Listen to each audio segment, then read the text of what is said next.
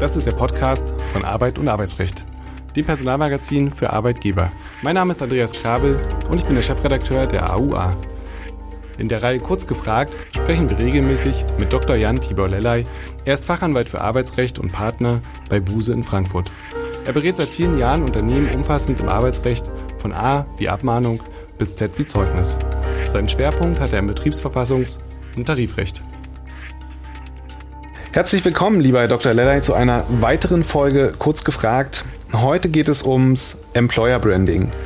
Während vor ein paar Jahren Employer Branding noch belächelt wurde und bestenfalls als nice to have bezeichnet wurde, ist in Zeiten des Fachkräftemangels und gestiegener Anforderungen der Arbeitnehmer an ihre Arbeitgeber jedem klar, ohne eine starke Arbeitgebermarke kann es nicht mehr gehen. Lieber Herr Dr. Lellay, was ist eigentlich Employer Branding? Welcher Definition liegt der Begriff zugrunde?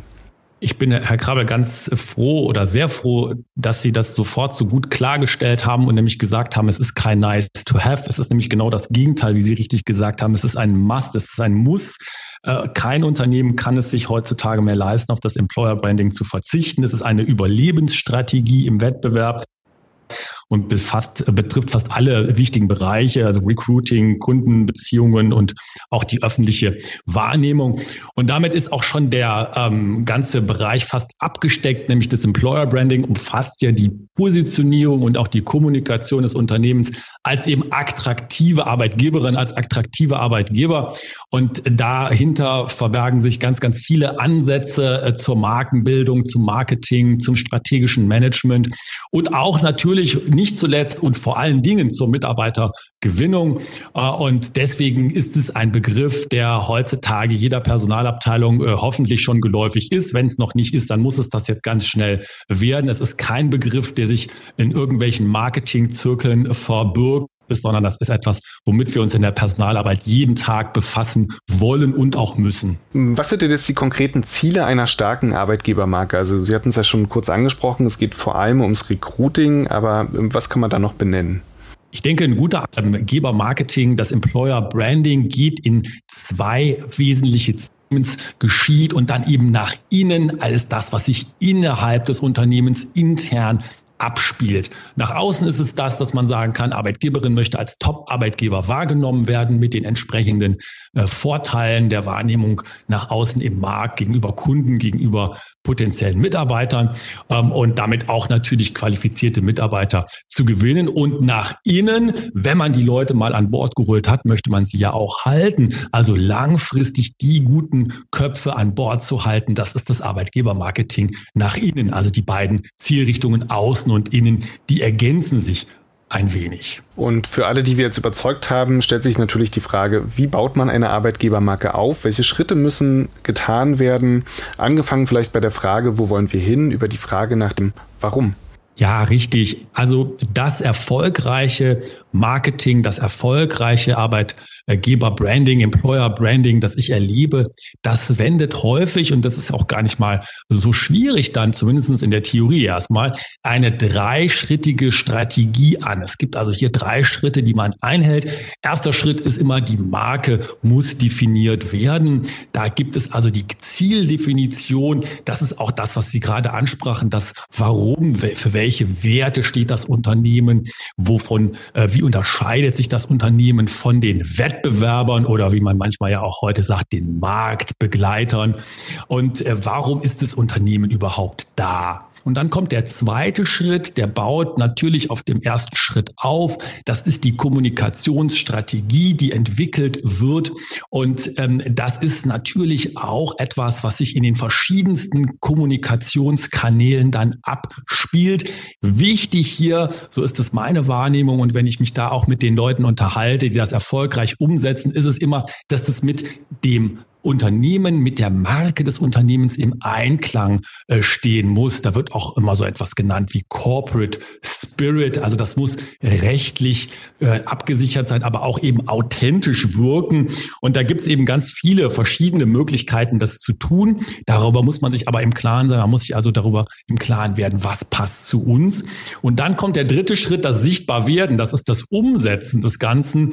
Ähm, jede Strategie ist immer nur so gut wie im Ergebnis ihre Umsetzung. Umsetzung und dann gab man hier dann eben da den Ansatz wählen, welche Zielgruppen spricht man an, zum Beispiel in sozialen Netzwerken. Da gibt es auch so etwas wie diese berühmten HR Ambassadors ähm, und ähm, aber auch ganz klassische Wege, nicht? Zum Beispiel Anzeigen oder jetzt ähm, im Rahmen der Hilfe für äh, die äh, Menschen in der Ukraine, das nach außen gehen und hier die Unterstützung zeigen. Alles das hat etwas damit zu tun, wie eine solche Strategie umgesetzt wird.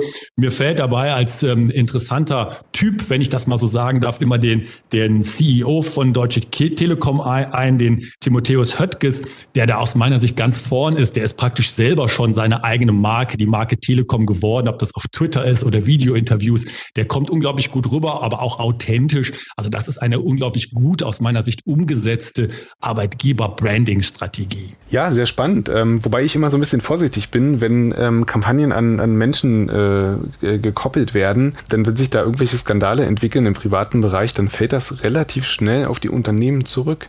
Das ist richtig. Hier ist es in einer gewissen Art und Weise ein hohes Pokern.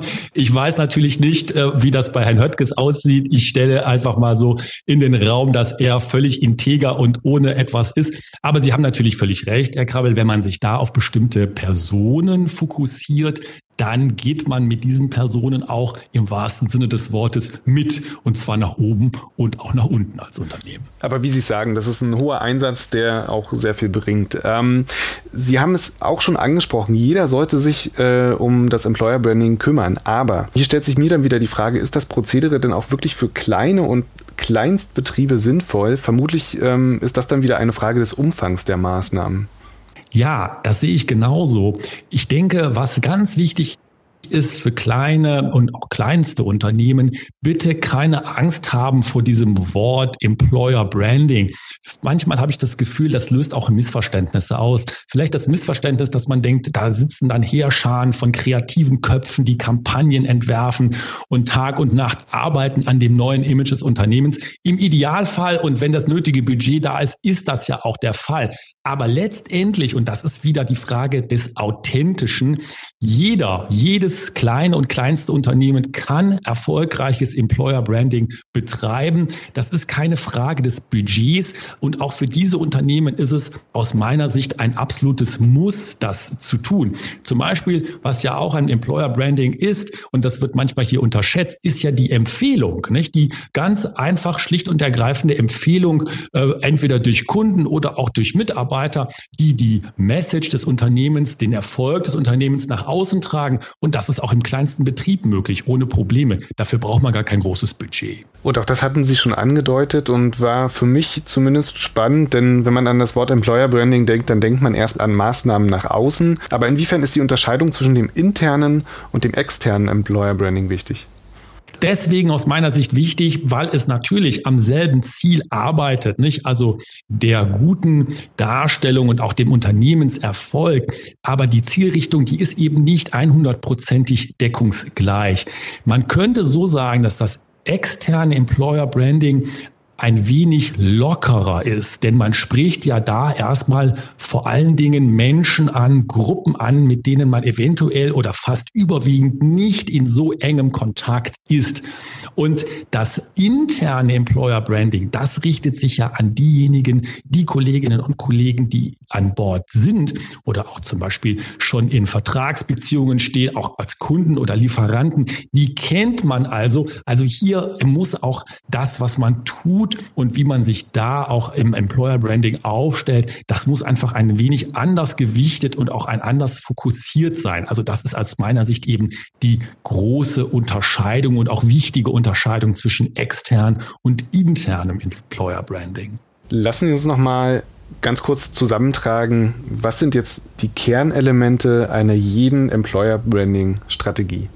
Ja, äh, sehr wichtig äh, und das ist, finde ich, wieder auch äh, ein wenig das Untermauern, was wir gerade gesagt haben, dass es nämlich auf die Größe des Unternehmens und auch das Budget, was für, zur Verfügung steht, überhaupt nicht ankommt. Ich glaube, es ist nämlich ein Dreiklang. Es ist die faire Bezahlung, also Leistung muss sich lohnen.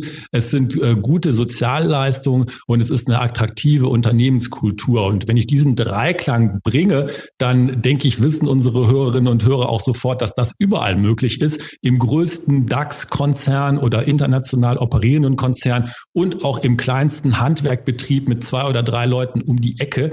Das ist etwas, was eben das Employer Branding auf den Punkt bringt. Das ist etwas, was Talente anzieht und letztendlich auch an das Unternehmen bindet.